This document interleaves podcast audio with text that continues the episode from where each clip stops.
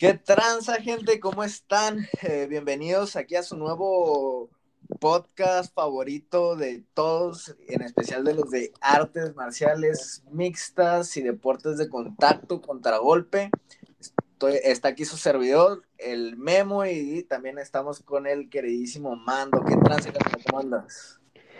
Bien, bien, la verdad muy emocionado porque esta cartelera que pasó me, gustó bastante. Yo creo que a la mayoría de los aficionados del MMA y del UFC en particular, pero este, independientemente de que está emocionante, o sea, estuvieron muy buenas casi todas las peleas, prácticamente todas. Entonces, pues aquí ansioso por hablar de este PEX. ¿Tú qué show? ¿Cómo estás? Pues bien, también eh, pues, estuvieron buenísimas, la verdad, las carteleras y también emocionado y ya nervioso. Eh, ya tengo pelea el 18 de diciembre, no sé contra quién, pero ahí ya estoy. Es una compañía que se llama Ruf aquí en Arizona y pues vamos a darle con todo. Es todo, pues muchas felicidades y, y mucha, mucho éxito. No me gusta decir suerte porque la suerte a final de cuentas, este es trabajo, pero pues mucho éxito en tu pelea. Eh, ¿Qué me dijiste? ¿12 de diciembre? 18 de diciembre.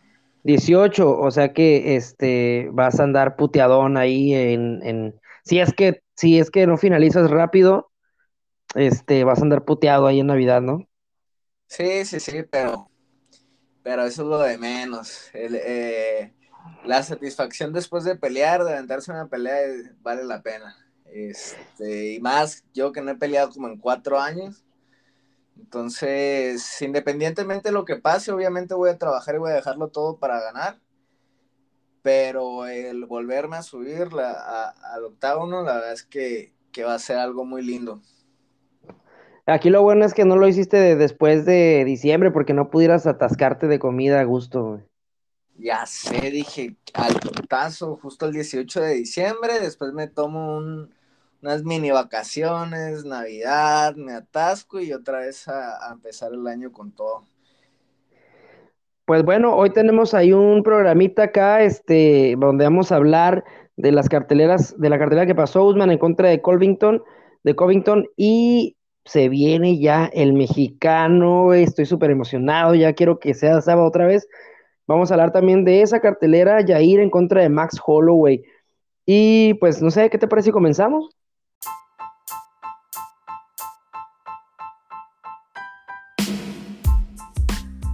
Casi se me pasaba también una... Fue una buena noche para los mexicanos alrededor del mundo. También vamos a hablar de nuestro queridísimo Saúl El Canelo Álvarez que hace historia, pero bueno, ya llegará el momento de hablar de, él en el podcast y también hablar de lo que está haciendo el Checo Pérez. Este fin de semana fue la carrera de casa de él aquí en México. Bueno, allá en México porque yo estoy en Arizona. Eh, y la verdad es que lo hizo muy bien, estuvo muy cerca de poder eh, quedar en segundo lugar ahí atacando a Lewis Hamilton, pero al final todo, todo fue eh, pues muy bien para el equipo de Red Bull, se quedan a un solo punto de Mercedes, el checo consigue su tercer podio consecutivo y pues la temporada de la Fórmula 1 está buenísima también. Mira, la verdad te voy a decir una cosa, a mí no se me pasó lo de Canelo, la verdad es que lo ignoré.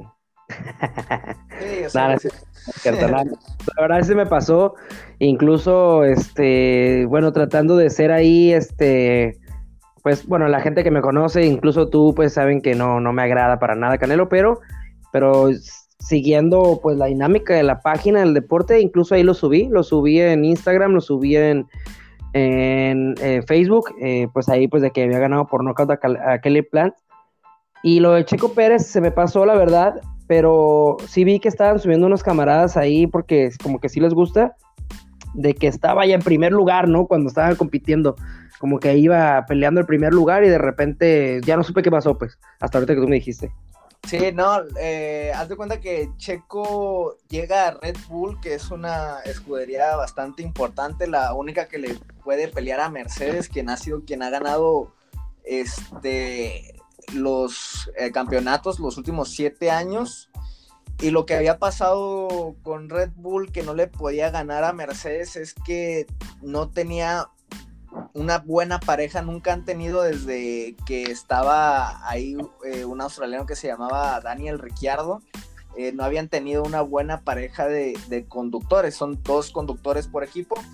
Y regularmente Red Bull, como que se, eh, su filosofía es como la cantera, ¿no? Sacar morros pilotos este, pero no habían dado el ancho.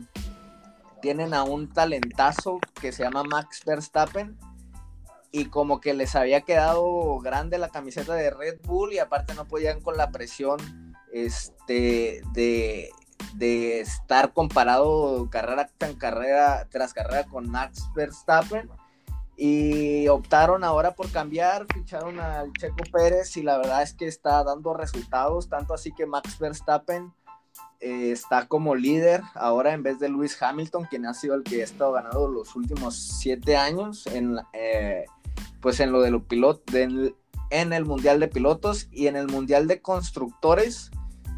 Hay un solo punto de diferencia, pero se ve mucho más sólido ahorita Red Bull. Entonces, lo que buscaban en Checo era simplemente un piloto que aguantara con la presión de estar al lado de Max Verstappen y que ayude en estrategias y a ganar puntos.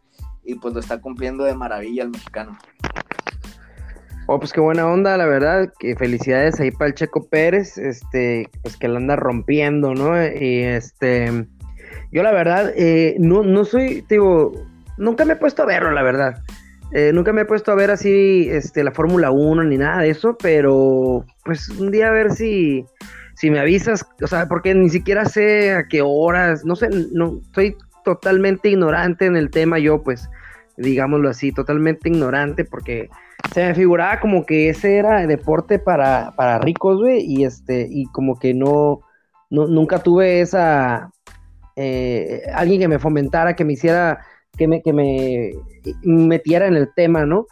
Este, y pues tal vez por eso, ¿no? Se me figura como que el golf, eh, la Fórmula 1 y este, las motos, eh, eh, todo eso se me figura como deportes de, de, gente acá, de alcurnia, ¿no? la mayoría son hijos de, o sea, son, son gente que, que pudiente, digámoslo, no ricos tampoco, pero el que ya que tienen así como, pues una felicidad, como el boxeo es más como de, de de los pobres y así, güey, sí, o sea, no sé, siempre tuve, soy pobre, pues.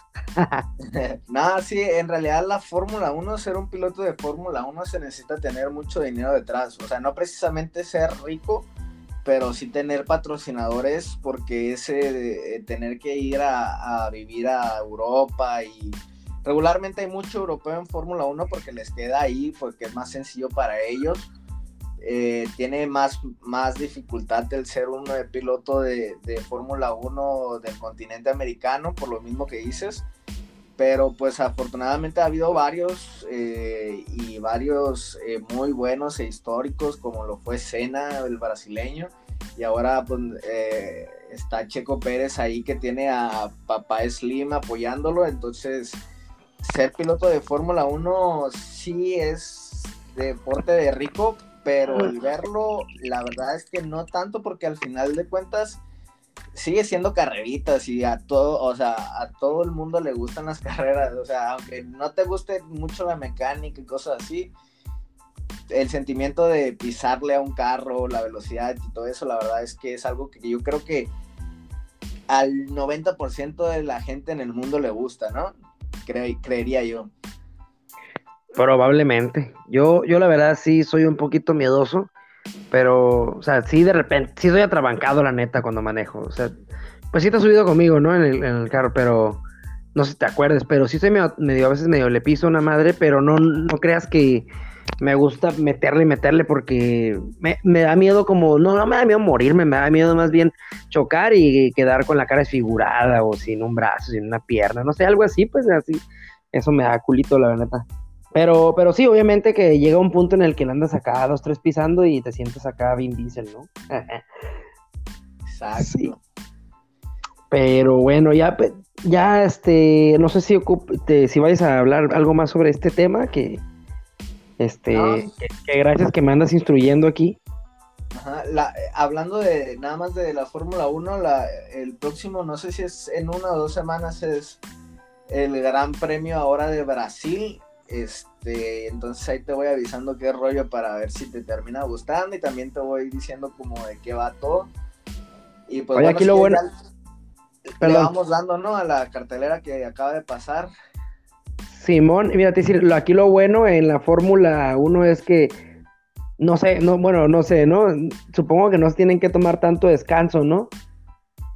Es, es muy demandante en cuestión eh, en la carrera, pero no es como, como otro tipo de deportes donde es algo más eh, físico fuera del el deporte. O sea, cuando eh, estás manejando, bueno, como si yo manejara Fórmula 1, ¿no? Pero los pilotos estando en la carrera tienen que soportar temperaturas muy altas, eh, bajan mucho de peso durante una carrera. Lo que entrenan mucho más que nada es los reflejos y cosas así fuera de la carrera. O sea, sí es un deporte demandante físicamente, pero es más demandante en el mero momento, pues. No sé si me voy a explicar. Simón, eh, pues ahí para comentarles a, nuestra, pequeña o mucha audiencia que tenemos, y es que pues eh, oficialmente ya tenemos ahí un canal de YouTube donde vamos a estar tratando de, subir pues entrevistas o cosillas relevantes, incluso un clip, ahí por ahí subir el clip que hicimos desde julio creo, eh, lo acabo de subir al canal, esa vez lo quise subir, pero tuve problemillas, no recuerdo bien. Y me acuerdo que tenía como un poquito de prisa cuando estaba haciendo y dije, Cha", me enfadé y lo dejé ahí. Y ya lo pude subir, este, y también subí una entrevista ahí con el Chochuy, la que subí a Instagram y la que subí a, Facebook. Entonces, para que, para que se metan ahí al canal y estén pendientillos, ahí nos sigan, por favor, nos se suscriban. Ahora sí que lo que dice todos los youtubers y bloggers, ¿no? Suscríbanse a mi canal y todo eso, ¿no? Contragolpe, así están. Si no lo encuentran, porque ahorita como yo creo que porque tenemos nomás he subido dos videos, está difícil de encontrar y me parece que por ahí hay otro contragolpe, hasta hace poquito lo descubrí, pero si no nos encuentran como contragolpe, pongan entrevista con Chochuy o entrevista de Chochuy. Y, ahí les va a aparecer ahí saber mi carota y la cara del Chochuy. Entonces ahí ya se meten al canal y nos pueden, se pueden suscribir, nos pueden seguir. Y pues ya, es todo. Eh, Twitter, Instagram, eh, Spotify, Facebook y YouTube ya. Ya saben, gente, denle un poquito de amor. De todos modos, es gratis, nada les cuesta. Y pues ahí los mantendremos también informados con clips y pues cosillas que pasen en, en cuestión de MMA local, como los eventillos que trae el buen Chuchuy, donde pues seguramente saldrán eh, pues nuevos talentos del deporte nacional del MMA. Exactamente. Este, y pues ya, eh, ¿qué te parece si empezamos entonces ahora sí? Perfecto. Mira, ¿qué te parece si nos vamos rápido con la serie prelims? Voy a ir diciendo nombres los, de los peleadores y los resultados y así tú te quieres detener en uno, nomás me tiras ahí el pitazo. Simón. Arre, pues bueno, el evento lo empezó CJ Vergara en contra de Ode Osborne, quien el segundo ganó por decisión unánime. De ahí siguió Melsik Bagdaserian, quien le ganó a Bruno Sousa también por decisión. El tercer encuentro, lamentablemente, perdió eh, Joe Allen eh, de Curitiba ante Dustin Jacoby, también por decisión unánime. ¿Por qué dices lamentable? ¿Lo conocías? Sí, entrena, entrené con él en, Curitiba, en Chute Box. Ya te había comentado. Ah, sí, sí, sí, sí, el pasado me comentaste, es cierto que he entrenado con él. Qué bien buena onda, ¿no? Sí, esa toda madre, la verdad. Este, y bueno, y ahora Gian Vilante, quien subía los, bueno, no sé si fue su primera pelea, pero pues antes se peleaba en categorías ah, más abajo y se enfrentó ante Chris Bennett. Sí, eh, esa, esa pelea, pues fue el primer knockout de la noche, las demás fueron decisión. como ya has comentado, y Chris Barnett eh, noqueando con una patada giratoria. O sea, está chaparrito, está gordito, pero qué ágil es este gordito. Incluso subí por ahí un, eh, eh, un reel. no, lo subí, en, lo subí en Instagram, pero también creo que aparece en Facebook. También, por cierto, subí uno de, de esta Rose Namayunas, donde estaba haciendo sombra antes de entrar a la pelea y que tuvo 136 likes. Eh, nunca había tenido tanto. Yo sé que para otros decía, están riendo de nosotros, pero para nosotros es bastante porque es la primera vez que tenemos tanto, que ten, sí, que tenemos tantos likes en Contragolpe en Instagram y este y subí un, un reel de Chris Barnett donde celebra, ¿no? Porque eh, noquea de una patada giratoria, bueno, este, termina finalizando con golpes al cuerpo, golpes a, a, pues, a Pound, pero la patada giratoria fue lo que llevó al piso a, Jan Vilante y al final celebra dando una vuelta pero cayendo en algas bien chistoso, entonces está está muy chistoso, está este, muy curioso que aparte sea tan ágil, pues también todo, das cuenta, no sé cómo, pues una giratoria así hacia enfrente, ¿no? Y, y cayó en algas. Sí, no, estilo Kung Fu Panda, ¿no? Ahí se me figuró muy ágil a pesar de su tamaño. Exactamente. Barnett. Y pues bueno, entonces eh, la estelar de las Early Prelims fue Ian Garry, quien derrotó por knockout en el primer asalto a Jordan Williams. Una medio sorpresita ahí, ¿no? Porque, no sé, está peleando muy bien Jordan Williams, pero ese golpe ahí casi terminando ya el round, eh, pues al minuto 4.59, faltaba un segundo, ya habían sonado las, las, las plac, plac, plac, no me acuerdo cómo se llaman, de que, de que pues ya se acabó el round de 10 segundos y Ian Gary logra noquear de manera pues prácticamente brutal a Jordan Williams y pues nada, no sé, me pareció medio entre sorpresa y, y, este y espectacular, pues. Sí. Y la verdad es que impactante. Y bueno, pues pasamos ahora con otra sorpresa que Edmund Chabat, Chabatsian eh, pues perdió por knockout en el segundo entre Nosordin y Mavov. Eh, pues esta era una pelea que a mí se me figuraba para que Edmen eh, levantara el vuelo de nuevo, recordando que pues era una de las principales promesas de la compañía. Sí, me parece que ya suma su tercera derrota, ¿no? Tercera o cuarta, una, de dos. Sí, creo que la tercera derrota y pues a ver qué pasa con él. Em, la verdad es que yo aquí vi que Edmen estaba pues atacando bien, pero tampoco vi en problemas a Imagov hasta que Imagov encontró el, espacio y donde terminó finalizándolo. Hay un sangrerío que le ocasionó a Edmen, pero, pero pues la verdad, pues lamentable por Edmen. Eh, no sé qué va a pasar con él, no sé si lo van a cortar ya, porque tampoco es como que sea un peleador de mucho renombre. Pues lo más seguro es que ya le vaya a tronar con todo. Y pues nada, o sea, nos regalaron buen knockout pero una lástima por Edmund.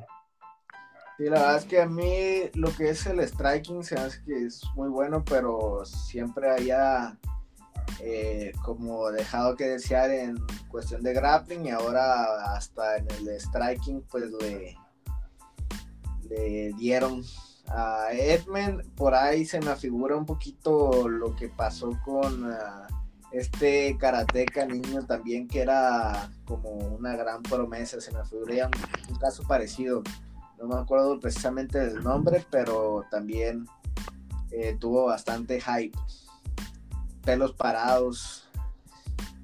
Eh, eh, ¿Cómo dijiste que de, qué peso? Era peso ligero, mamadísimo. Ah, cabrón. Ya, si quieres, no seguimos y ya que me acuerde, ahí te digo, ah, mira, es este güey. Eh, sí, sí, porque pelos parados. Ah, ok, no, sí. Karateca, niño bueno.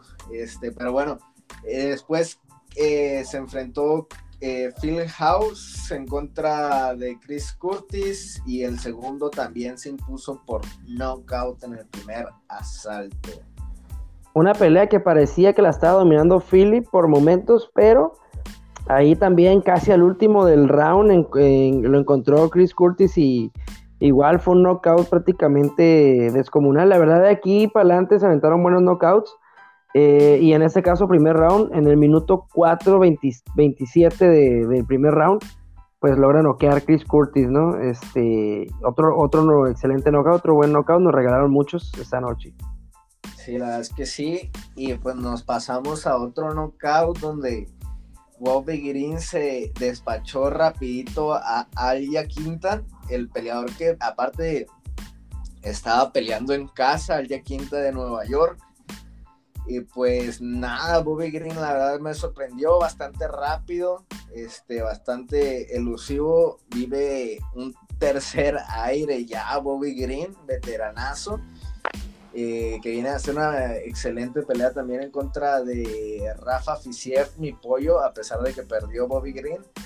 Y pues vamos a ver eh, qué sigue para Bobby Green. La verdad es que a mí me, me ilusiona un poquito ya ver las peleas que le sigue a este veterano. Sí, la verdad que eh, ahora sí que como, como Brandon emocionó a los mexicanos o motivó a los mexicanos, yo creo, o sea, estoy pensando ahorita, se me vino a la mente, que eh, Glover Texera también anda motivando a los veteranos, ¿no? Porque aparte de que Bobby Green ya venía también de ganar, digo, de, de una excelente pelea contra Fisiev, o sea, donde, donde demostró todavía tener esa garra, ¿no? Eh, aparte pues de eso, creo que también eh, la victoria de, por campeonato de, Glover Texera ha motivado a varios veteranos. Eh, yo creo que entre ellos está Bobby Green. E incluso podría mencionar al que sigue, que, que al primer, al único peleador que ha noqueado a Israel Desaña. ¿Por qué? Porque está debutando ya veteranón. E incluso si ya no tienes nada que comentar sobre esta pelea de Bobby y Alia Quinta, podemos ir pasando la que viene. Sí, eh, donde como bien lo comentas, Alex Pereira noqueó en el segundo round a Andrea Michailidis. Eh, pues si quieres, eh, coméntala y ya nada más te doy algunas anotaciones que a mí me sorprendieron. Pues Alex Pereira, que es el primer peleador, o el único peleador en que ha noqueado a, a, a Israel Adesanya, el campeón de la división pero fue en kickboxing, entonces ahorita ayer debutó en UFC, ya era como su cuarta pelea en MMA, no tiene tanta experiencia en MMA, incluso Andreas como que quiso llevarlo al suelo, más bien lo llevó al suelo, quiso llevar la pelea como que ahí a ese terreno, pero eh, pues nada, en el primer round pues sí lo perdió Alex Pereira, digamos que por eso, pero en el segundo pues entró directo a, noquear y, y noquea con una rodilla voladora espectacular digna de un peleador striker. Entonces, este, todavía quiero verlo con otros peleadores más de, renombre, eh, más del top, para ver qué onda. Pero es un veterano al final de cuentas, tiene 34 años, está debutando en el UFC 34, claro, ya tiene detrás toda una carrera de kickboxing. Pero pues yo lo que te decía, ¿no? O sea, como que Glover Teixeira anda motivando a los veteranos y yo la verdad eso me emociona un poco. Sí, la verdad es que Robert Teixeira hasta a mí me está motivando. Yo que ya me siento medio viejo, 28 años y apenas soy amateur.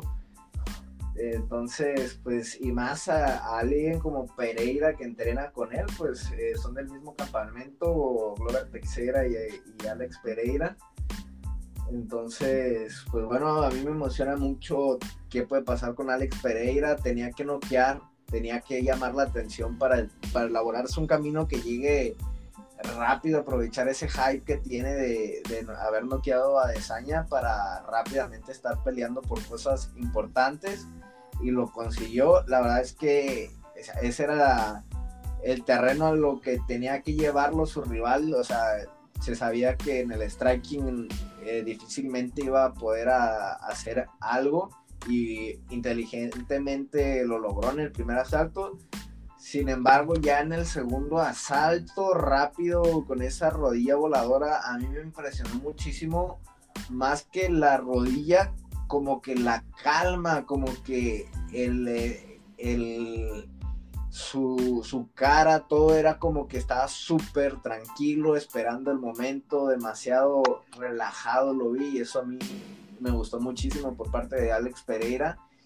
Y pues ojalá ya le pongan otro nombre que por más, eh, más que nivel, que sí obviamente tiene que ser de más, de, más nivel, eh, que también le dé nombre porque pues como dices tampoco es como que tan joven entonces no quisiera que eh, pues lo marearan mucho ahí dentro de esa eh, pues categoría.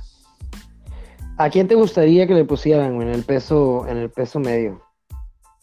Híjole, pues la verdad es que ahorita no tengo a nadie en la mente. Eh, por ahí Uriah Hall podría ser porque es otro gran striker. Este. Si quisieran, si quisieran encaminar la carrera de, de, Alex Pereira al campeonato por la idea, eh, yo creo que tendría, tendrían que ponerlo con puro striker. Eh, si le ponen un luchador, pues eh, aquí lo intentó este peleador, Andreas, pero, pero pues no, no sé, la verdad, si tenga ese nivel de lucha, ¿no? Como lo pudiera tener no sé, un, Jack Hermanson, por ejemplo. Y, pues yo creo que si, si le ponen a uno de esos peleadores, pues puede que sí lo, le vaya un poquito mal, ¿no? A, Alex Pereira, no sé, no sé, no sé qué pensar porque todavía no lo he visto en ese terreno y yo creo que lo ideal sería que le pusieran a puro peleador striker si quisieran enfrentarlo pronto con, con ¿no? Que sería lo interesante. Así es a mí la pelea que me gustaría mucho es esa de Uriah Hall. Creo que sí, inclusive Edmund Chevatsian, si quieren seguir eh, despachándolo, pues por ahí también puede ser Kevin Holland que va a pelear pronto. Pues entonces ya, ¿qué te parece si empezamos a, si no tienes nada que comentar sobre Alex Pereira? Y empezamos con ya la estelar. Así es, empieza la cartelera estelar con la que para mí, sin recordar, eh, la verdad es que muchas peleas que hayan pasado durante el año, muy posiblemente la pelea del año. No recuerdo ahorita, igual no me acuerdo de ninguna pelea, pero fue un tremendo peleón, el mejor de la noche sin duda. Y yo creo que se puede convertir en un clásico Justin Gaethje en contra de Michael Chandler eh, de, otro, de otro nivel pues este enfrentamiento. Eh, enfrentamiento que también se adelantó porque como eh, Trevor Whitman el coach de, también de Camaro y de Ross necesitaba pues tiempo para pues compartir con todos sus discípulos, eh, pues pusieron como, como primer eh, pelea de la cartelera especial a Justin Gage en contra de Chandler. Y pues nada, la verdad a mí lo único que me dio coraje es que no fuera cinco rounds. Ya sé, pero fíjate, o sea, sí fue una muy buena pelea. Por ahí Michael Chandler en el primer round puso mal a Justin Gaethje, lo puso borrachín, pero ya saben que Justin así sigue peleando como un zombie. Em, pero en realidad, para mí fue eh, lo. No lo único, tuvo varios momentos buenos, pero creo que, en realidad fue la única, el único momento en que pusieron mal a Justin. Para mí, Justin dominó prácticamente toda la pelea. Eh, sí estuvo buena porque nunca dejó de tirar a Chandler, pero para mí Justin dominó, pues, digamos, lo, al menos los, el segundo y el tercero. Y me gustó mucho una, parte de la pelea donde Justin le tira un codazo y se ve clarito cómo le abre. O sea, qué gacho, pero se ve bien curada cuando le da el codazo y luego, luego la abertura en la ceja, ¿no? Sí, pues bastante activa la pelea. yo vi que el primer round fue muy dominante. Michael Chandler lo puso mal a Justin Gaethje y de ahí sí, Justin Gaethje dominó eh, su mayoría los otros dos rounds, puso muy mal a Michael Chandler, aunque también se tragó de repente golpes aislados que tiraba Chandler, eh, se los tragaba Justin Gaethje y, pues nada, eh, pues ya conocemos la mandíbula también de Gage, entonces, pues nada, una tremenda guerra donde ambos eh, peleadores demostraron su corazón. Creo que Justin Gaethje es justo vencedor también. Sí, sí, sí, definitivamente. Ahí le dejaron desfiguradita la cara a Michael Chandler. Pero desde el primer round, ¿eh? Desde el primer round le desfiguraron la cara a Michael Chandler. Sí, y también eh, Justin Gaethje tuvo que salir en camilla, entonces ambos se madrearon pero gacho. Y pues bueno, Faz, dejaron, dejaron aquí bien calientito el terreno porque para mí la que sigue también puede ser candidata, ¿eh? Pues fue muy buena pelea, pero sí se dio opacada para mí después de, después de la de Justin Gaethje. La verdad es que se notó un bajón un poquito de, de intensidad, pese que fue bastante activa. Eh, Billy Cuarantilo en contra de Shane Burgos. La verdad es que también por corazón y por actitud no se quedó por parte de, de Billy. Simplemente Shane Burgos para mí fue mejor eh, técnicamente que, que, que, pues Billy. Y también se lleva una victoria pues bastante justa en mi opinión. Sí, no, definitivamente se la llevó Shane Burgos, pero sí, Billy Cuarantilo tuvo sus buenos momentos eh, y sí, qué corazón tiene el vato, o sea, lo tupieron sabrosón y de todas maneras siguió ahí eh, para enfrente y tratando de hacer la pelea, que incluso en el tercer round, por ahí, ahí le conectó unos buenos golpes a Shane Burgos, donde también medio lo, ponía acá medio um, a despertarse un poquito pero la verdad yo, yo la vi pues casi igual de buena que la de Justin, simplemente que Justin y Chandler, pues el nombre también hace que sea más emocionante, ¿no? Nah, yo sí creo, bueno, en mi opinión, la verdad es que sí hubo un bajón de calidad, de intensidad, un poquillo, igual fue un peleón. Eh, pero sí, yo, yo no sé, por lo menos a mí sin importar el nombre, creo que sí, este, no me supo tan bien después de, tremendo peleón. Eh, Pero sí se sintieron como comprometidos ellos, ¿no? También. Sí, la verdad es que sí, o sea, la verdad es que también fue un peleón, o sea, ambos, ambos guerrerazos comprometidos con, con finalizar la pelea. Este, yo pensé que iba a ganar Billy Quarantilo después de su su presentación con el Mowgli. Pero por algo demostró Shane Burgos que, es un peleador rankeado que, tiene rato ahí en el, ranking y, la verdad es que, que pues se recupera muy bien también de ese knockout que sufrió ante Edson Barbosa. Pues bien, entonces, este, ¿qué te parece? Nos pasamos a, a Latinoamérica. Así es, eh, nuestro queridísimo Marlon, el Chito Vera, en contra de Frankie Edgar. Yo vi la pelea y la verdad yo sentía que Frankie Edgar estaba muy disminuido físicamente a comparación de Marlon Vera. La verdad lo vi, lo vi muy débil. Y aún así le hizo muy buena pelea. El primer round se lo llevó.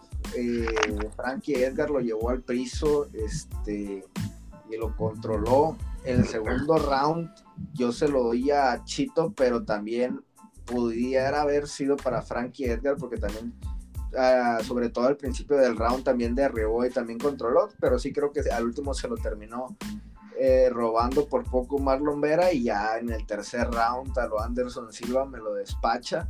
Knockout tremendo eh, por parte de Marlon Vera y la verdad es que sí me da un poquito de pena por Frankie Edgar que, que la data bastante daño en sus últimas presentaciones.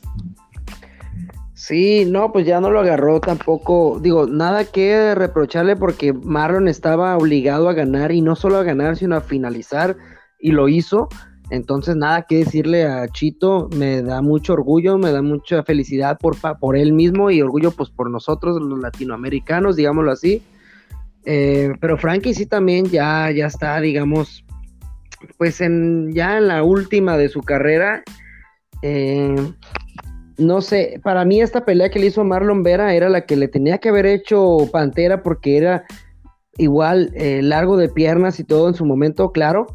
Frankie eh, estaba en mejor momento cuando peleó con, con, Pantera que con Chito. Sin embargo, esta era la pelea ideal. Y esto que comentas de que el primer round perdió Chito. Normalmente Chito pierde el primer round. Si te has fijado, eh, en el primer round es como, como de estudio. Él siempre lo aplica así, de estudio. Y ya los demás son para, pues para finalizar la pelea o, ganarla simplemente por decisión. No sé. Este, por, por la vía que sea, pero ganarla, ¿no? Pues sí, aunque nada más eso como una alertita porque eh, creo que sí pudiera haber ido perdiendo la pelea 2 a 0. O sea, yo, para mí 1 a 1, pero no me hubiera sorprendido que hubiera eh, llegado al tercero 2 a 0 y ya con, con la obligación ahora sí de finalizar o finalizar. Eh, y creo que no, creo que sí pasa más por la actitud, como el estar muy calmado eh, porque sí, como, como te dije también, eh, la verdad es que físicamente se notaba mucho más poderoso que, que Frankie Edgar. Eh, la verdad es que yo creo que eso también es parte importante de, del, pues como de lo avanzado o lo, lo que ha evolucionado el chito, porque al principio por ejemplo, en el de Ultimate Fighter veíamos un peleador talentoso, pero como medio frágil. Y ahorita yo veo un chito bastante poderoso. Y, yo se lo atribuyo a eso, mm, esta victoria y, todavía más la de la de Chono Miley, que, que de Chono Miley pues perdió prácticamente por ser frágil. Sí, fíjate que yo también veía a Chito ver así como, como el no sé, este, sí, frágil, ¿no? El, digamos, el, el chamaquito, ¿no? Que, ay, ese ve, no, se le ve mucho en el futuro, pero, em, porque incluso Henry Briones le estaba ganando la pelea en el TUF, y ahí salió esa patada. Eh, las ha tirado varias veces, tirando esas patadas de abajo para arriba, este Marlon, pero sí, lo veía como el niñito frágil, ¿no? Del TUF.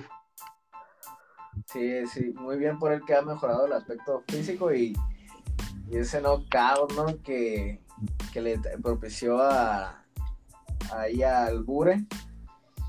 La verdad de que me, me agüitó una madre porque México había estado ganando todos los, los combates en ese TUF hasta ese momento, pero bueno, este, aún así pues contento, ¿no? Con lo que ha sido de ambos peleadores, ¿no? De tanto del Bure, lo, que hizo dentro de, la UFC, como lo que está haciendo ahorita el chico. Sí, y ay, te voy a comentar otra cosa, nomás se me fue el rollo ahorita. Eh, bueno, ahorita que me acuerde, eh, mientras podemos ir pues pasando ya la pelea que no te gustó. Sí, la verdad es que este um, um, fue una pelea bastante táctica. Eh, la defensa de Rose Mayunas ante Sam Lee por decisión dividida. Eh, en lo personal yo creo que ganó Whaley y la verdad es que yo decía a lo mejor me está ganando el corazón o cosas así, pero la verdad es creo que, que gran parte como del, del público de la UFC también lo, lo notó así. He visto muchos comentarios de que le robaron la pelea a Sam Lee. Yo la verdad no creo que fue robo, fue una pelea bastante pareja y la verdad es que creo que la primera responsable de eso es Sam Lee porque sí, eh, pues fue sus errores lo que causaron eh, eh, que perdieran los últimos dos rounds, principalmente en el cuarto round cómo pierde la espalda y queda en la posición de abajo. Y en el quinto round, pues el no tener las soluciones para pararse. Este, pero sí, yo considero que en los primeros, eh, no estoy muy seguro, bueno, dos de los primeros rounds sí los ganó sencillamente. Eh, Rose Namayunas controló el centro del octágono, pero ese no es parámetro para, para por lo menos en, cuestión de lo que son las reglas de cómo evaluar los rounds, los mejores golpes y las patadas a las piernas fueron por parte de Weili, que fue mucho más efectiva en su striking y, e hizo los derribos. Eh, esos son los tres primeros rounds. Hubo dentro de esos primeros rounds uno de ellos que no estoy seguro si fue el segundo o el tercero, donde al principio hizo un derribo Whaley, después controló bien, conectó bien, pató bien. Y como que los últimos 20 segundos derribó Rose Mayunas y em, fue el más parejo, pero sigo pensando que de, esos tres, pero sigo pensando que se lo llevó San Whaley. Los otros dos claramente se lo llevó Rose Namayunas, los últimos dos. Sin embargo, también un poquito con el sabor medio amargo de Rose Namayunas porque, eh, pues no sé, siento que dejó un poquito que desear. Eh, en los últimos dos rounds que ganó, la verdad tampoco estuvo como muy activa. Eh, ganó nada más por el control. Y por eso yo le echo también un poquito más la culpa a, a Wei La culpa entre comillas, ¿verdad? Porque obviamente no, ella obviamente no es como que quisiera perder, ¿verdad? Simplemente, como dice eh, Dana White, eh, no se lo dejes a, los jueces, nunca se lo dejes a los jueces. Y pues ni hablar ahora, este, pues ahora a construir su camino de vuelta a la contención, ojalá y regrese a entrenar a Fire Ready, es una gran atleta y es un honor que haya entrenado eh, donde yo entreno. Sí, digamos que lo que dices de culpa es más bien como la responsabilidad, fue su responsabilidad, ¿no? Entre comillas. Sí, exacto. Eh, yo la verdad no vi ganar a Whaley, yo sí vi ganar a, esta Rosa Mayunas, porque dices tú, ok, sí, tiró más golpes, pero muchos, muchos los abanicó este Whaley. El primer round sí creo que lo ganó Whaley, el segundo eh, pudiese haber también pero no estoy tan seguro. Y hubo uno que me parece que derribó Welly, pero fueron como 30 segundos y la mayor parte del, round, creo que fue el tercero, pues se lo llevó Rose. Para mí estuvo calmada, pero sus golpes elegidos, pero, pero certeros y incluso pues en golpes totales, pues sí tuvo más Welly, pero conectados, pues eh, significativos tuvo más Rose. Eh, porque para mí sí lo fue. Welly se vio como, como muy desesperada, entrando muy desesperada y, se quedaba corta porque está más chaparrita, entonces no lograba conectar esos golpes. Por ahí conectó dos, tres y conectó uno donde lo puso mal a, Rose, donde dije, y ya le tronó con todo, hasta pensé yo. Eh, entonces para mí ganó tres de, cinco rounds Rose. Eh, igual pues se fue dividida, o sea, los jueces vieron, algunos, algún juez vio pues este ganadora Whaley, em, pero para mí fue una pelea pareja. Si hubieran dado empate, no me hubiera molestado. Si, se, les hubieran dado Whaley, yo creo que no, no hubiera sentido que ganó Whaley. Yo la verdad no sentí que ganó Whaley. Siento que le faltó poquito para, para poder ganar la pelea. Una cosa casi de nada, mejoró, o sea, definitivamente mejoró, pero siento que mentalmente tampoco es tan, tan buena porque eh, se le veía desesperadita y, le cayó muy mal la derrota, incluso ahí se ve en el, en, el este, conteo regresivo, el countdown eh, de UFC, donde Henry Sejudo le está diciendo que la derrota no la tome como derrota, sino como un aprendizaje y, y pues se puso como prueba, ¿no? Porque después de la derrota, pues creo que sumó otra contra Joseph Benavides, Henry, Henry Sejudo. Pero. aunque, mira, antes de que eh, prosigas, la verdad es que no sé si tú hayas visto esa pelea, pero para mí se fue un robo descarado. Esa sí llamo robo descarado, el de Joe Benavides en contra de Henry Sejudo. Ahora sí puedes proseguir. No la recuerdo, la voy a ver, la voy a ver y te comento en el siguiente podcast, pero no recuerdo. Yo la que, la que también nomás he visto una vez y la voy a volver a ver también, la que consideré robo fue la de, no robo, pero, pero para mí también le faltó poquito para un empate hubiera estado bien.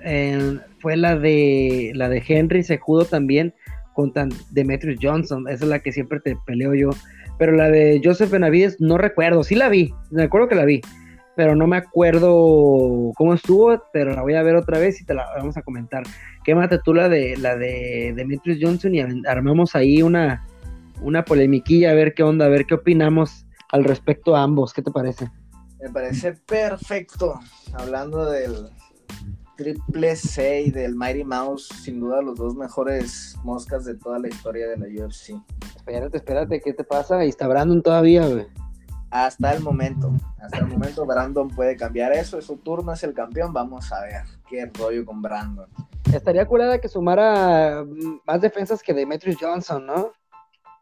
Pues la varita está bastante alta, güey. 11 creo que fueron la de Dimistrus, ¿no? Sí, sí, no, o sea, es el, es el, el peleador con más defensas del título eh, en la historia del UFC.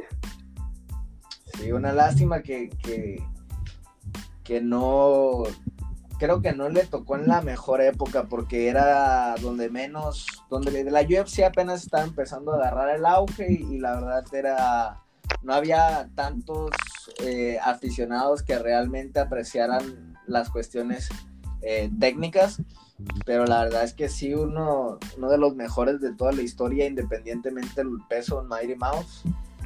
Y pues lamentablemente para él, eh, creo que no es recordado. Ya sé. Y pues bueno, volviendo a lo de Rose Namayunas, pues yo sí te digo, por muy poco, sí estuvo mejoró, te digo, Welly, Welly Sang, y este, y te digo, te comentaba que ahí en el, en el countdown, pues el Henry Sejudo le decía, ¿no? O sea, hey, pues no tomes este pedo como una derrota, sino como un aprendizaje, pero siento que Welly no, no es tan fuerte mentalmente, o bueno, no había perdido y, y, ahora que perdió me, me, doy cuenta que mentalmente no es tan fuerte. Eh, yo sí también eh, la vi nerviosona, la vi como como un poquito más estática, sin tanta confianza.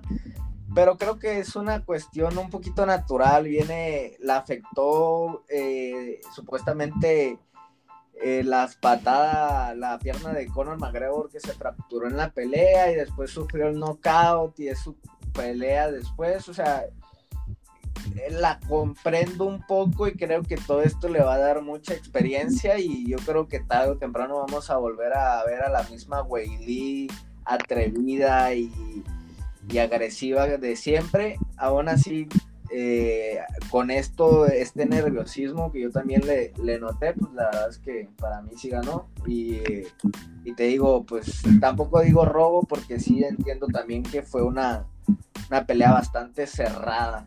Este. Pero bueno, este, Rose Namayunas no tiene la culpa si, en caso de que, pues no sé, que los, los jueces cometan error o no, independientemente del criterio de cada quien. Rose Namayunas hizo lo que tuvo que hacer también, o lo intentó, y pues es una también una dignísima campeona y una bastante linda en cuestión de, sentimientos y creo que representa muy bien como este lado eh, positivo del deporte, ¿no? Teniendo tantas tantos personajes como cagapalos y, mamones, pues Rosna Mayunas es eh, un poquito la antítesis de esto. Y mira, un dato curioso aquí es que Rosna Mayunas, eh, sus últimas seis peleas han sido pelea y revancha. O sea, peleó con Joana y la noqueó y después la revancha y ganó y luego peleó con Jessica Andrade, fue noqueada, después regresó con Jessica Andrade y le ganó. Luego peleó con Weili Sang, la noqueó y otra vez con Weili Sang en división dividida le volvió a ganar. O sea, ha, ha peleado con la misma peleadora seguida dos veces, ¿no? No sé si me explico. Sí, sí, sí, ha tenido tres rivales en seis peleas. Ajá, exactamente, mejor dicho. y lo interesante también es que pues eh, no ha perdido sus revanchas.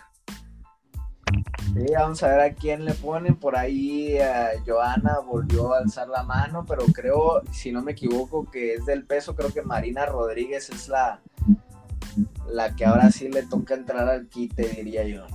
Carla Esparza tiene pelea, porque si no tiene pelea, esa podría ser otra revancha para Rose Namayunas.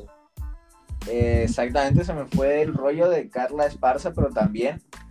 Está en el número 2 y Carla Esparza le ganó en la final de un Ultimate Fighter eh, a Rose Namayunas por sumisión, pero pues estamos hablando que era su cuarta pelea de Rose Namayunas en, en, en MMA incluso. Y, pues estaría buena esa revancha, ¿no? Eh, también tuvo, perdón, una, una pelea de revancha con con Tesia Torres, la que también perdió la primera posición en y la segunda la ganó. Entonces, ya tiene, tiene, um, no ha perdido ninguna revancha Rose Namayunas, así que sería muy interesante ver esa pelea en contra de Carla Esparza 2. Sí, también agregar un poquito a, tu comentario la pelea que perdió del final del de Ultimate Fighter ante Carla Esparza también era la pelea que daba la primera campeona de esta división, o sea, era la pelea inaugural de esta división y que entregaba la campeona y pues lo logró Carla Esparza y pues nada, creo que sería un muy bonito, otra muy bonita pelea con mucha historia, la verdad. Sí, estaría interesantísimo porque es la que sigue, para mí es la que sigue, si no tiene pelea, está abajo de Welly Sang y es la número dos y de ahí seguiría Marina Rodríguez, pero para mí debería ser este, esta la pelea. Y Marina me gustaría más para, para Whaley. Sí, Marina viene pisando muy fuerte, eh, viene de ganarle a Mackenzie.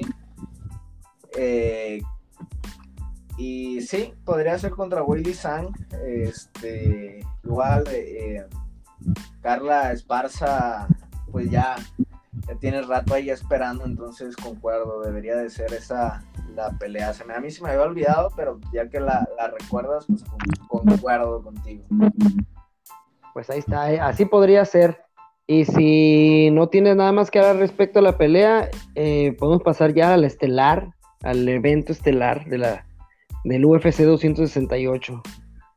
Pues vámonos a el evento estelar que fue Kamaru Usman, el eh, mejor peleador libra por libra según la UFC en contra de Colby Colvington. Yo te comentaba que para mí Colby Covington estaba bastante sobrevalorado cuestión de la actuación que tuvo en la primera ocasión y creo que en esta ocasión fue un poquito más de lo mismo.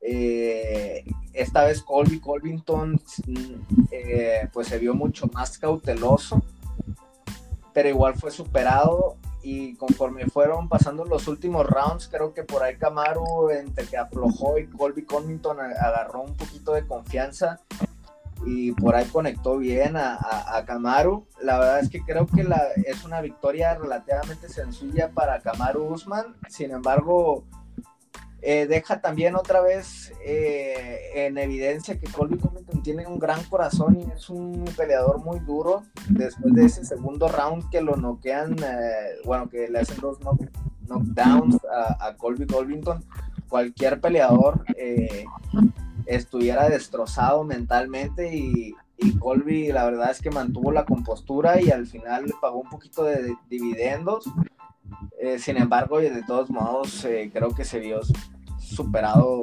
con relativa facilidad. Sí, sí, o sea, yo me imaginé por, por ciertas cuestiones. Yo le iba a Colby, la verdad, me cae gordo Guzmán.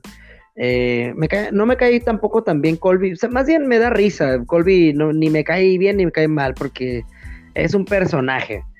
Pero Camaru sí me cae un poquito mal, güey, no sé por qué. Este, pero definitivamente como peleador, Kamaru eh, ha tenido mejores peleas.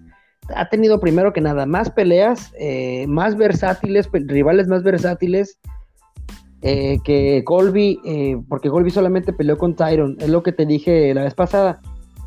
No le servía mucho a Colby pelear con Tyron para su pelea con Kamaru, Le servía pelear con otro peleador más duro o alguien que estuviera en mejor momento yo sé que estaban las expectativas de esa pelea, ¿no? Eh, Tyron contra Colby, porque ya se traían ganas un montón, pero esa se tuvo que haber dado muchísimo antes.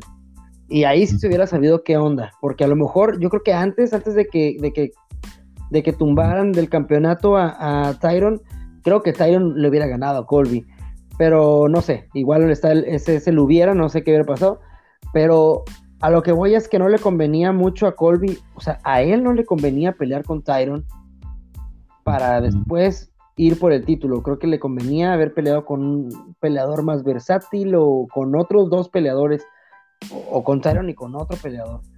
Eh, porque Usman eh, para esto pues ya había peleado con, con, con Gilbert Burns, un luchador que, también traía pegada, y después peleó con, Jorge Masvidal, que, que era un striker, o sea, tuvo más versatilidad y tuvo más, más rivales y tuvo más trabajo por hacer Kamaru que Colby.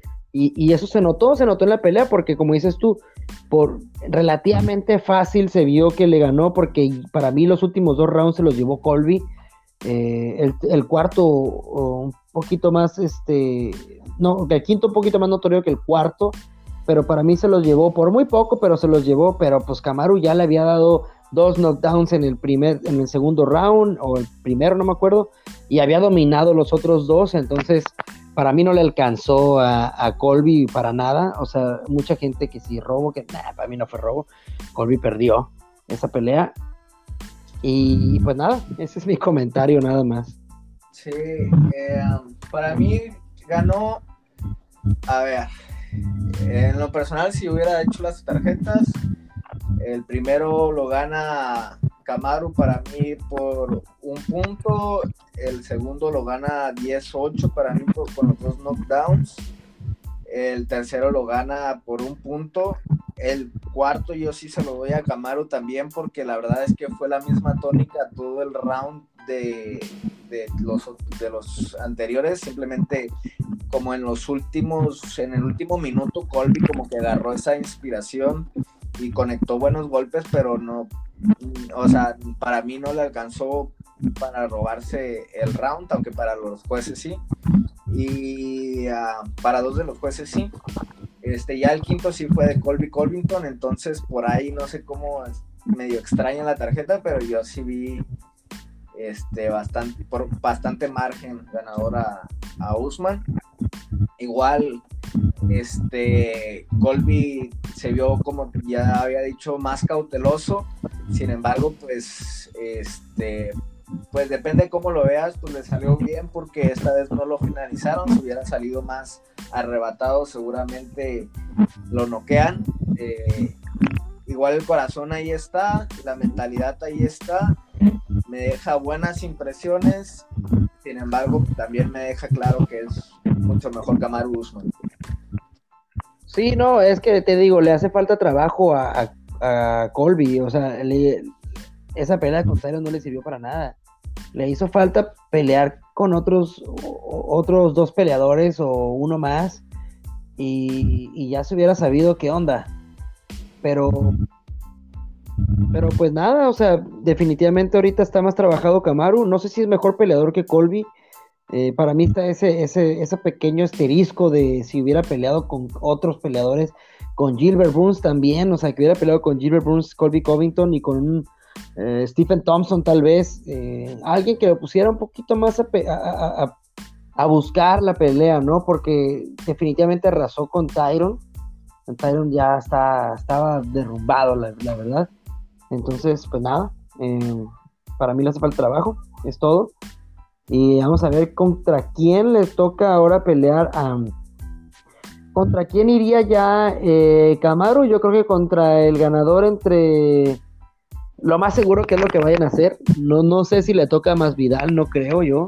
Creo que Masvidal debería pelear dos veces más, pero si León Edwards le gana a Jorge Masvidal, pues León Edwards sería el siguiente, ¿no? Sí, así es. Eh, todo depende de quién sea ganadores de, de los diferentes combates. Eh, por ahí se asoma eh, Leon Edwards, que debería de ser el siguiente si vence a, a Masvidal. Eh, en dado caso de que gane Masvidal, no debería de pelear por el título, necesitaría pelear otras peleas.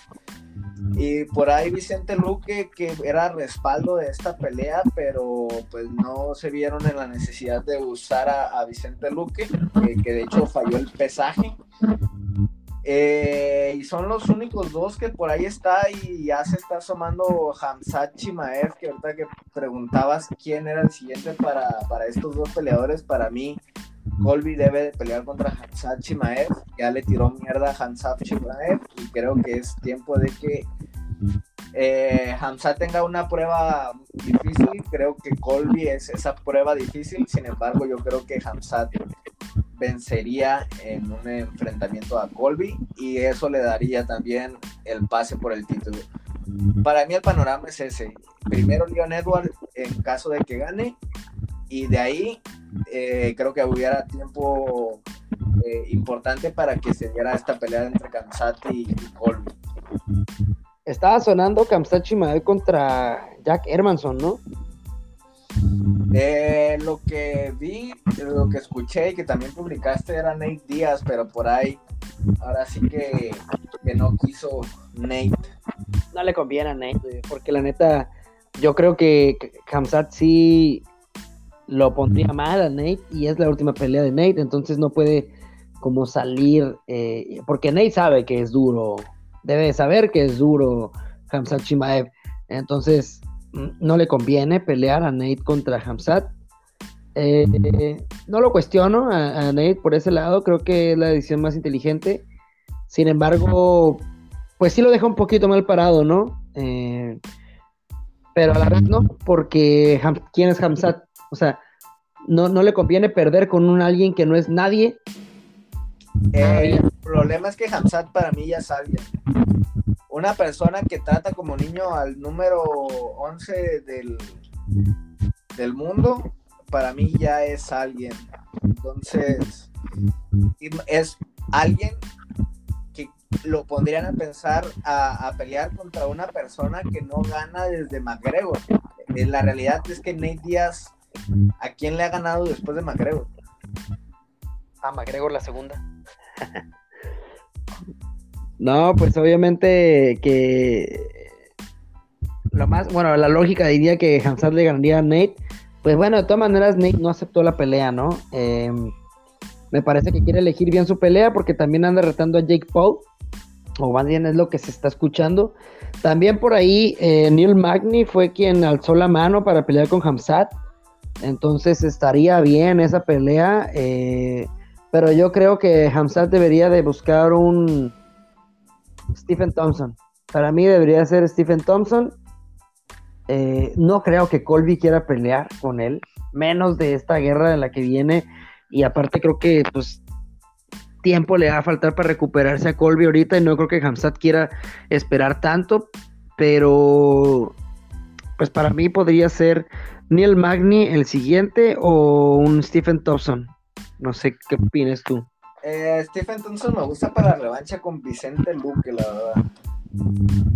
Ah, Vicente Luque, ah, este cabrón, yo ya le tengo tanta fe. Me gustaría contra Gilbert Burns a mí. Vicente Luque. Eh, Vicente Burns eh, no se daría porque son se entrenan juntos. Tiene razón, tiene razón. Porque tiene que ser compadre.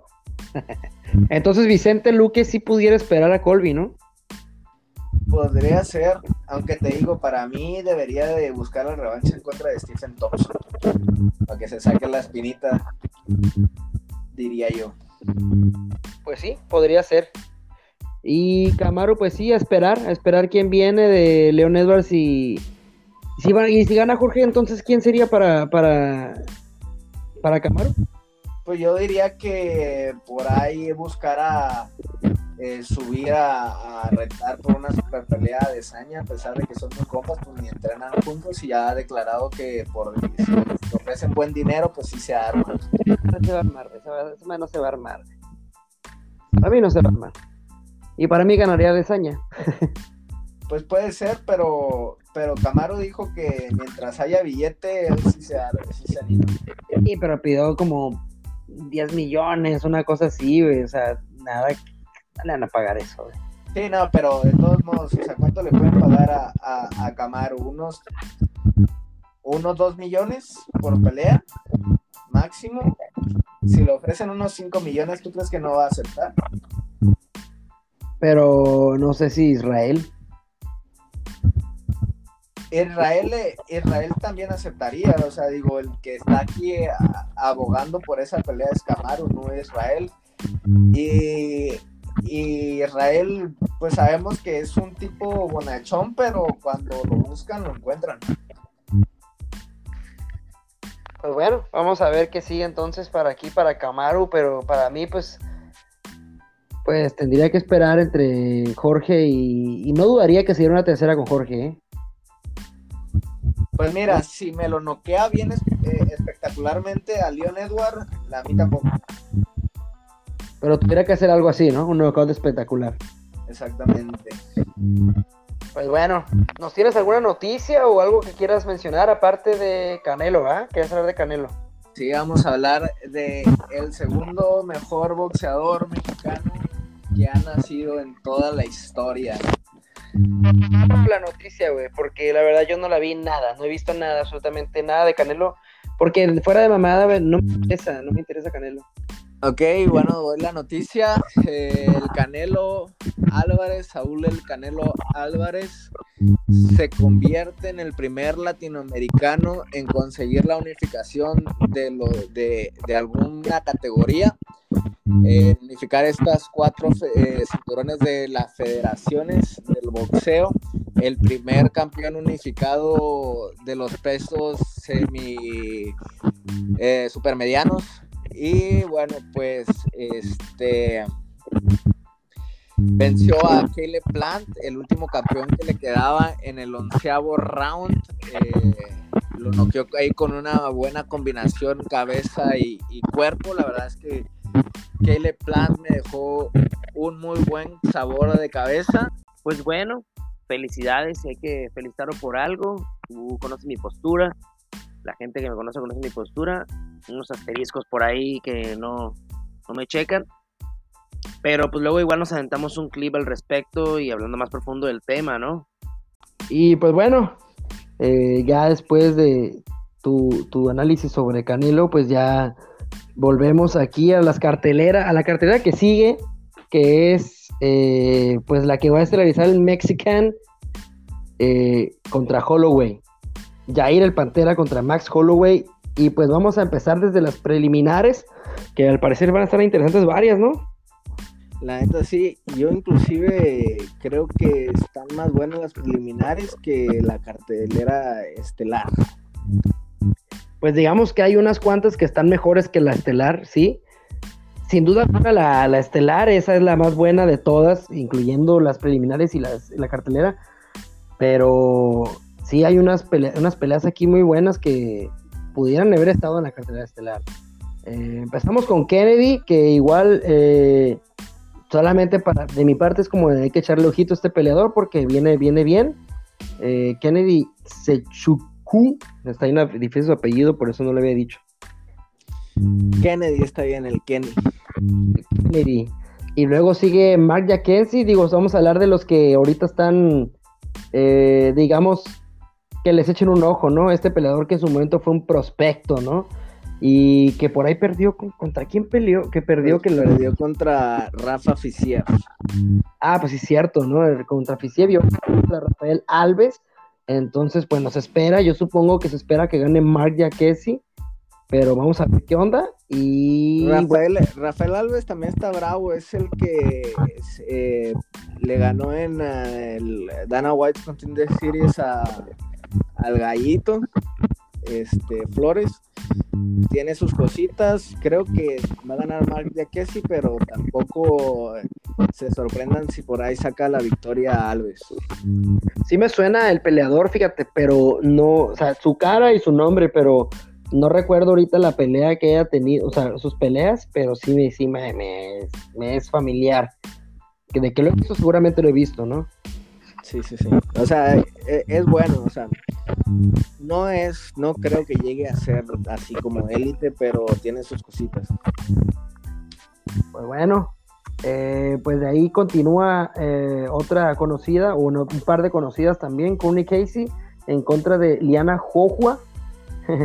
este, también una pelea pareja para mí, eh, igual se la puede llevar Liana, aunque a pesar no ha dado como el power que se esperaba en un principio, pero, pero pues es una buena peleadora. Así es. Pues la, veterana Kernikos Casey, vamos a ver qué tal le va en esta pelea. Yo creo que debería de ser eh, quien se lleve la victoria en esta ocasión.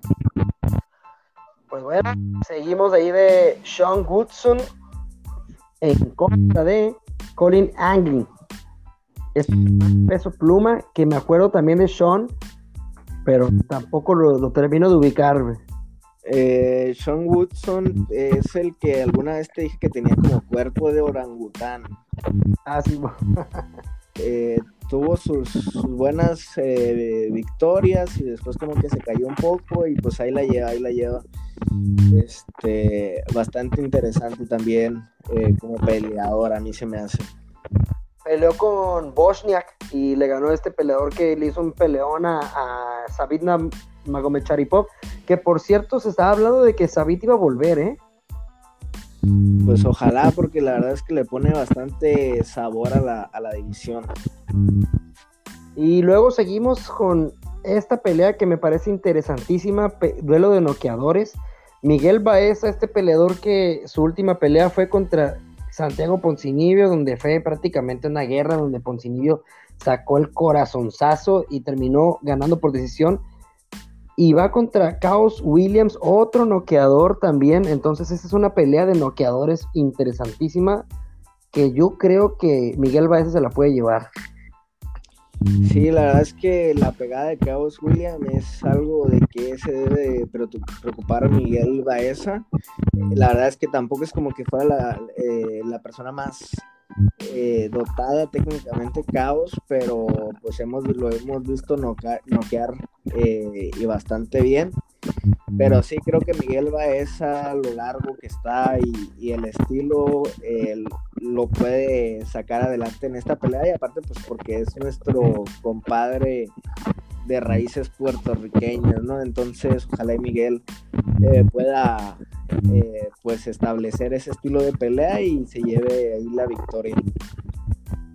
Sí, no, y aparte que se, llevó aparte de mi corazón a ver pelea, después de que peleó contra Poncinibio, porque pues si bien era el que daba los golpes más poderosos y que Poncinibio sacó el corazón, también Miguel Baeza sacó pues el corazón al no ser finalizado, porque también estuvo a punto de ser finalizado por Poncinibio.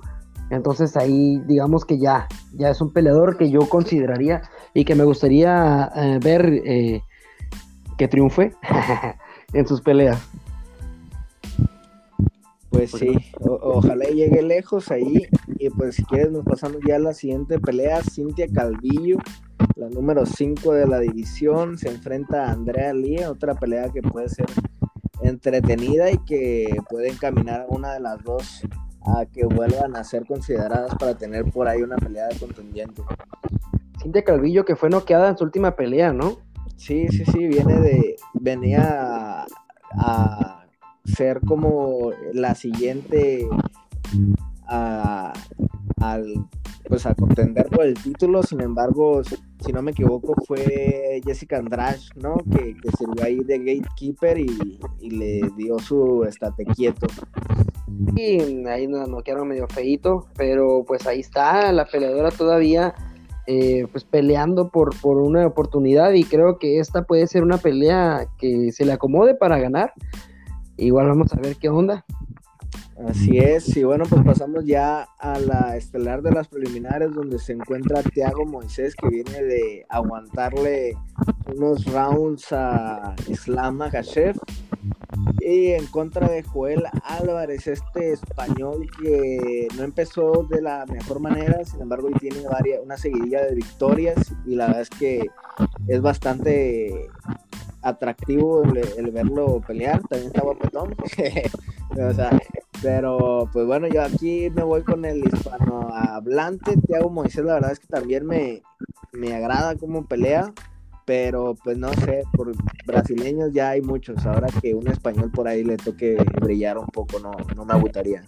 Sí, también creo que estoy un poquito más con él, aunque Thiago mostró tener este también lo suyo cuando enfrentó a Islam Makachev, la que comentamos hace rato. Pero me voy por el español, ¿por qué? Por lo mismo, ¿no? Este, también por ahí debe está un peleador eh, eh, que le dicen el guapo, no me acuerdo cómo se llama, eh, que es de peso completo, que es español. No sé si te acuerdas. La verdad es que ahorita no. Pero bueno, esa fue la pelea estelar de la cartelera preliminar, están muy interesantes.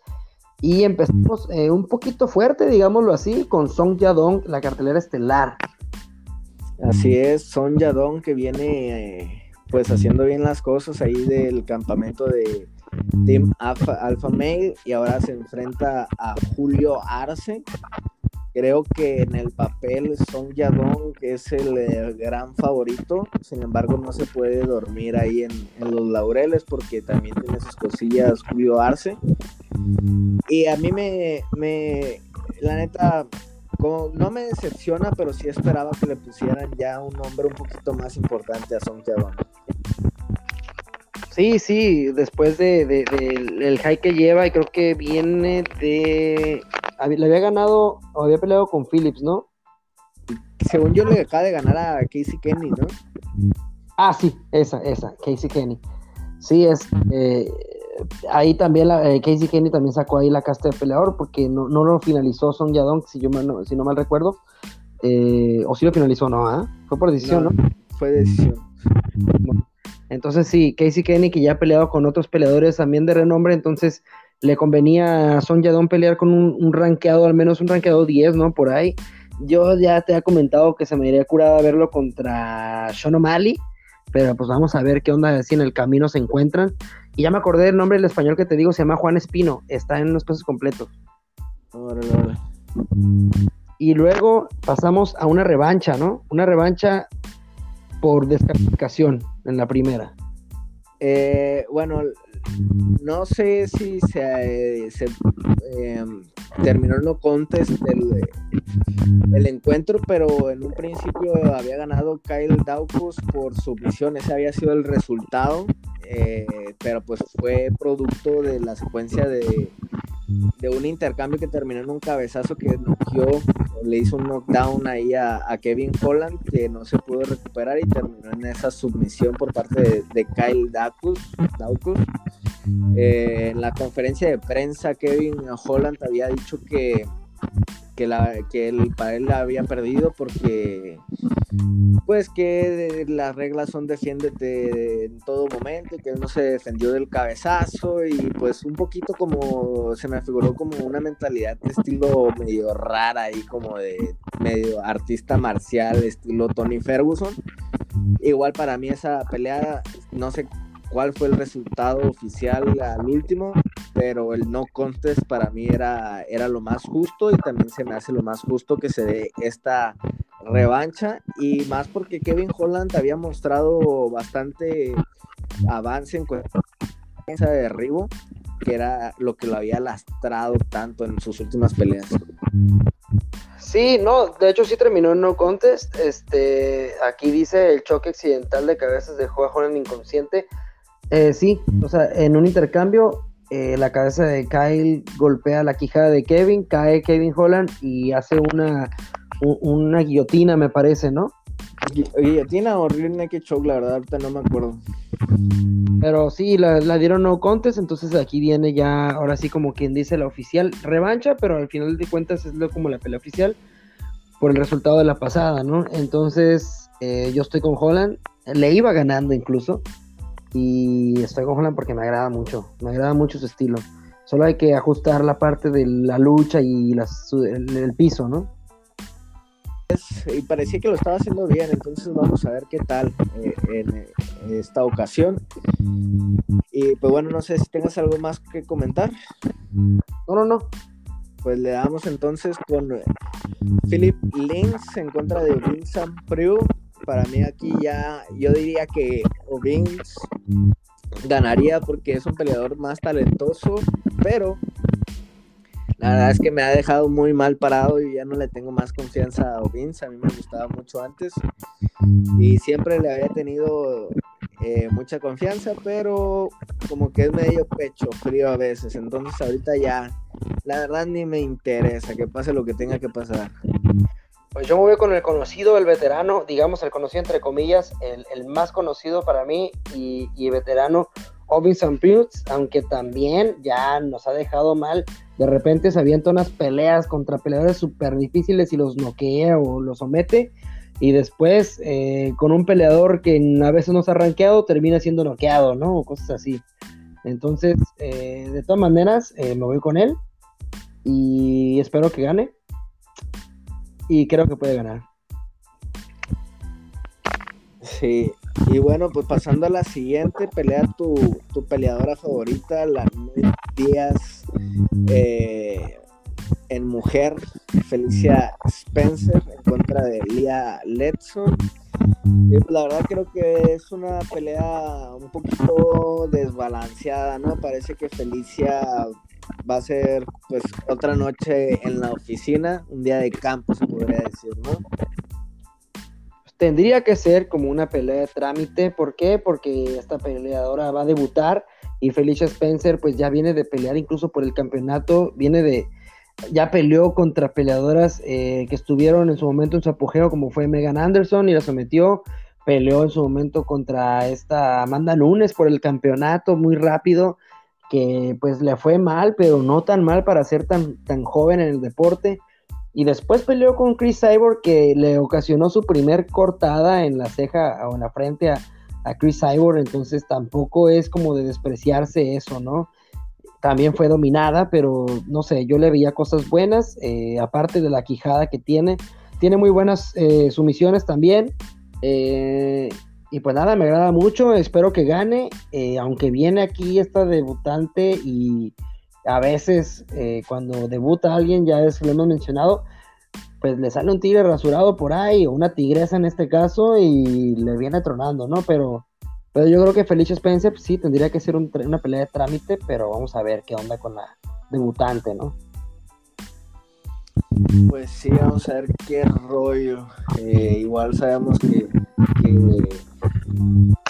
pues Felicia ahí por corazón no se queda. Y la cuestelar nos vamos al peso de los completos, donde Marcos Rogerio de Lima se va ante el veteranazo Ben Rothwell, que cuánto tiempo no lleva en, en la compañía y sigue dando buenas peleas. Este, yo aquí creo que es una pelea como eh, no sé, como que de pronóstico reservado. Eh, yo me voy con Ben Rodwell porque creo que tiene aptitudes físicas mejores, creo que tiene la experiencia de su lado. Pero pues igual tampoco creo que, sea una decisión tan sencilla como decantarme para Ben Rodwell porque pues creo que está mucho más entero el brasileño. Sí, pues ya Ben es un, es un veteranazo ya también, ha dado unas excelentes peleas, ha peleado, ha peleado con peleadores pues de más renombre, digamos así, Andrei Arlovsky, aunque ha perdido con los buenos de los buenos, que es Andrei Arlovsky, que fue noqueado por él, Caín Velázquez lo noqueó, perdió con Hunt, eh, perdió con eh, Gabriel Gonzaga, era noqueado a peleadores buenos como Brandon Vera, al, al, al este, noqueó, digo, sometió a Matt Matrioni, también un buen peleador, a Josh Barnett lo sometió, y aquí vuelve a, a perder contra Junior Dos Santos, este, aquí el que me extraña es que perdió contra Blago Ivanov, peleador que en su momento se, también se habló mucho de él, pero no dio el 100% o el ancho en UFC. Y, y, pues nada, ahorita viene de perder contra Marcin Tibura, pero antes de eso le ganó a Vincent Priux y a Stefan True por knockout. A Ovid por decisión y a Stefan True por knockout. Entonces no viene de una racha tan mala, digámoslo así. Viene de una derrota, pero también de dos victorias antes de esa. Así que por eso no le truena, porque de repente suma dos victorias, tres victorias consecutivas y de repente otras dos derrotas y así, pero, pero está ahí y se mantiene, ¿no? Entonces no me extrañaría que en una de esas venga peleando por el título a estas alturas, ¿no?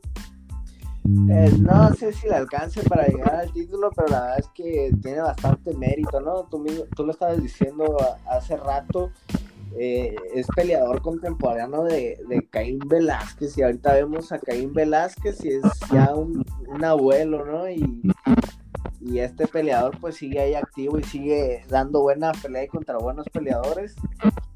Y pues nada, pues yo estoy con él, ojalá y gane, me cae bien, es bastante divertido tanto eh, en su forma de pelear como en las declaraciones, en su forma de, festejo.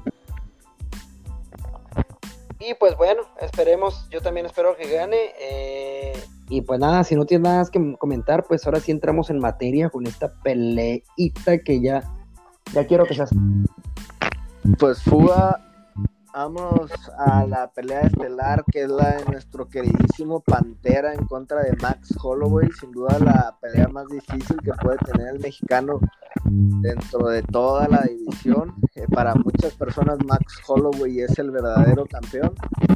Y nada, pues vamos a ver qué tal. Esta pelea también ha sido como yo creo que de las que más hemos analizado como dos o tres veces en diferentes podcasts, creo que, que lo hemos hecho pero yo, y lo mismo de siempre, ¿no? Yo creo que está muy complicado, o sea, Max Holloway es un gran peleador, pero yo sí le doy sus posibilidades a Yair, creo que por ahí eh, Conor McGregor eh, lo supo llevar muy bien con el estilo y las patadas que tenía en sus inicios. Y es un poco más de lo mismo que tiene Jair. Vamos a ver qué se impone, si el boxeo del hawaiano o las patadas del taekwondo y el estilo impredecible mexicano. Sí, para mí de este Jair tendría que dar patadas frontales, patadas de lado, esas patadas que lo mantengan alejado a Max Holloway porque de brazos me parece que es más largo Max Holloway apreciación, que estoy acordándome más o menos de a pura apreciación, me, recuerdo que es más largo este Max Holloway de brazos, entonces si se pone a intercambiar Jair, que sí ha mejorado, pero no ha habido tampoco así que tú digas, uy, qué mejora en boxeo de Jair. Eh, creo que se sigue siempre basando mucho en sus patadas y en su, en su mismo estilo. Em, pues por ese lado, en el boxeo creo que sí Max Holloway sería eh, quien supere al mexicano, pero pero sí está ese, esa, esa, esa esperanza del mexicano de decir, con esas patadas lo puede mantener lejos, como dices tú. Ya Max Holloway tuvo la experiencia de pelear con un pateador como Conor McGregor y aún así creo que Jair es mejor pateador que Conor McGregor. Eh, al menos sus tobillos no son de princesa hasta ahorita. My foot was a balloon. Ya sé. no, imagínate, este, eh, esa, esa, esa, frase cómo se, se, hizo icónica, ¿no? De, de Conor McGregor. Sí, nada, pero también ah, hay que decirlo, pues, Conor McGregor en ese instante iba empezando, no estaba igual de lastimado de lo que, de lo que estaba ya ahorita en, sus últimas peleas. Sí, sí, no, pues sí, hasta ahorita ya, ya digamos que es un veterano del deporte también, Conor McGregor. Pero aparte, creo que las patadas de Jay son mejores que las de McGregor, o al menos se especializa más en eso. Conor McGregor tiene un poquito más de striker en cuestión de brazos también. Y, y Jair es más, más pateador, es 100% pateador casi casi, ¿no? Sí, eh, lo, que, lo que tenía Conor McGregor era como que mucho de esa como postura, ¿no? Como la misma que tiene Jair, pero en realidad también eh, combinaba mucho con las manos. Y conforme fue evolucionando con McGregor, se fue haciendo más boxeador, ¿no?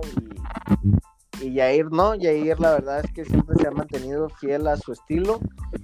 Y pues ahora le ha, pues le ha pues le ha tenido la recompensa, ¿no? Que lo tiene ahí en tercer lugar del ranking y lo tiene a una pelea del título. Así es. Pues no sé, yo, yo, yo aquí eh, me encantaría. Ya se, ya se rompió ahí la, la idea que tenían, bueno, que yo tenía, que tú no querías, pero yo sí, de que Brian Ortega le ganara a Volkanovski para que si ganara Jair se diera pelea entre mexicanos. Pero eh, aún así sigo esperando que Jair gane y creo que le pudiera hacer una pelea buena a Volkanovski. Eh, no sé, después de ver a Volkanovski en contra de, Brian Ortega y que no lo pudo someter, no sé si Jair le, alcance. Hay que, quiero verlo con Max Holloway. Quiero ver qué hace con Max Holloway. Quiero ver si, si ya está en ese nivel. Eh, está en nivel, creo que para pelear por el título, pero no sé si para ganarlo. Entonces, si le gana Max Holloway y lo hace de una manera, no sé, dominante, contundente, eh, incluso si lo hace knockout sería súper fantástico. Yo daría de brincos si lo estoy viendo, pero pero si gana con más Holloway diría que, como tú me has comentado también eso, ¿no? Si le gana más Holloway yo creo que ya prácticamente se tendría que estar poniendo el cinturón ¿no? Porque Max Holloway, como dices tú, es, es el considerado verdadero campeón. Ah, digo, después de esta pelea de Brian Ortega contra Volkanovski, donde no lo pudo someter y eh, la dureza de Volkanovski, no estoy tan seguro ya, ¿eh?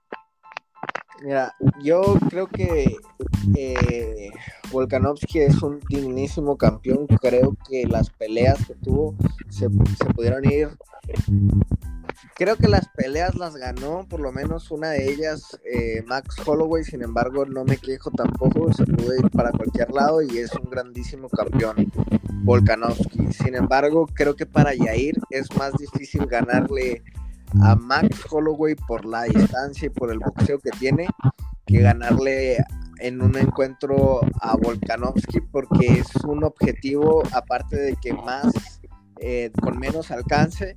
También el estilo de Volkanovski es un poquito menos elusivo, pues es un no de presión que también la pelea contra Frankie Edgar la ganó Frankie Edgar con la presión, pero también hemos visto cómo ha evolucionado Yair y creo que tiene las herramientas para solucionar más la presión de Volkanovski que el boxeo y la distancia de Holloway.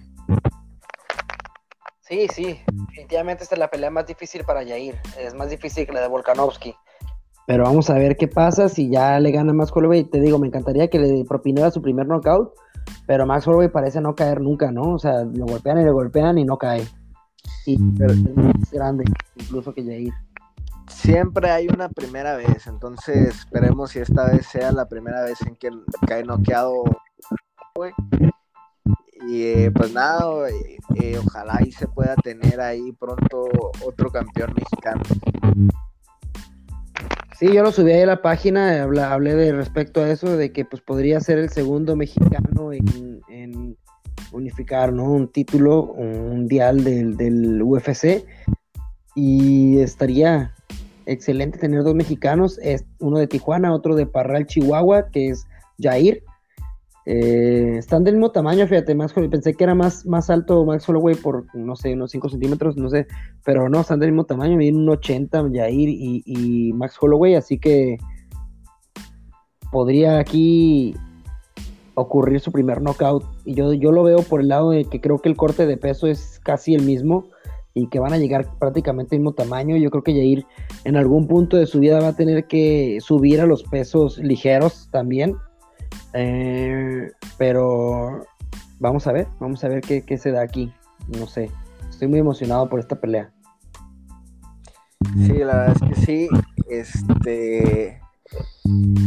Pues estaría de toda madre, como tú dices, tener a dos campeones simultáneos, eh, de tener a uno solo en toda la historia, tener a dos contemporáneos sería pues lo mejor. Y más porque a mí me gusta muchísimo eh, Yair, creo que no es ningún secreto, siempre he dicho que los peleadores que dan el espectáculo que da el Pantera son los que más me ganan a mí. Eh, aún así, aún así dentro de todos estos, eh, pues, ah, no sé, um, como escenarios imaginarios que me estoy montando y me estoy así como que volando la cabeza. La verdad es que yo creo que mi cartera estaría con Holloway y mi corazón con Pantera. Sin embargo, de todos modos me gana el corazón y si tengo que apostar, apuesto por el Pantera. Me va la verga, la verga, perro. Pues yo sí le apostaría a Max Holloway, pero no me dolería si perdiera ese dinero. Más bien, eso es lo que uno debe hacer. Dicen, no, si le vas a, si no le vas al equipo, apuéstale, así si, si pierdes tu equipo, al menos te vas con una feria, ¿no? Sí, bueno. Pues ahí está. No sé si tengas algo más que, agregar. No, no, para nada, todo perfecto. Eh, simplemente que ya quiero que sea sábado. Pues sí, yo también. Se pasó el tiempo de volada. Yo siempre veía así como ay, a ir contra Holloway, falta un putero, falta un putero. Y, cuando me dijeron, oye, pues ya la próxima semana es de ir contra Holloway, ¿qué? No mames. Y es que en sí todo el año, ¿no? Pues ya estamos a noviembre. Sí, sí, sí, este, feliz Halloween, por cierto. Este, esta pelea, para que la gente sepa y la sintonice temprano, van a ser temprano, la, la estelar va a empezar a la una de la tarde, que la cartela estelar, así que Jair va a estar peleando por ahí de las dos dos y media de la tarde más o menos. Eh, bueno, ahí calculen el tiempo. Si la pelea, la cartelera estelar de Son Yadong es la primera, empieza a la una, entonces la de Yair viene esta pelea como a las dos y media, tres de la tarde. Pero para que estén temprano sintonizando el show, eh, todas las peleas, desde la primeritita de las preliminares, van a empezar a las 10 de la mañana. Y la cartelera estelar a la una. Así que pónganse truchas ahí. Pues Tú también. Cuando diciendo ahí, ay, no pude, se me fue el rollo. Pues yo lo más seguro es que estoy trabajando, así que vale madre, pero, pero pues ni hablar ahí después. O me escapo un ratillo ahí en el trabajo, o pues me la quemo en. Pues, ¿Tienes hora de descanso? Tengo media hora de descanso, la puedo agarrar cuando sea. Yo creo que. Ah, mira, en tu celular nomás checa eh, el UFC, eh, el, aquí el español, ya sabes, ¿no? Donde ves los rankings, todo ese pedo ahí vas viendo en qué, en qué pelea va, y ya cuando va, llega la estelar, pues la de Jair, ahí, hey, ¿qué onda? O ya cuando... Y en el round de la Ben Rotter contra Marcos Rogero, eh, ahí, el tercer round, hey, ¿qué onda? ¿Crees que puedo? Y ah, ya también con la peleita. Son 25 minutos.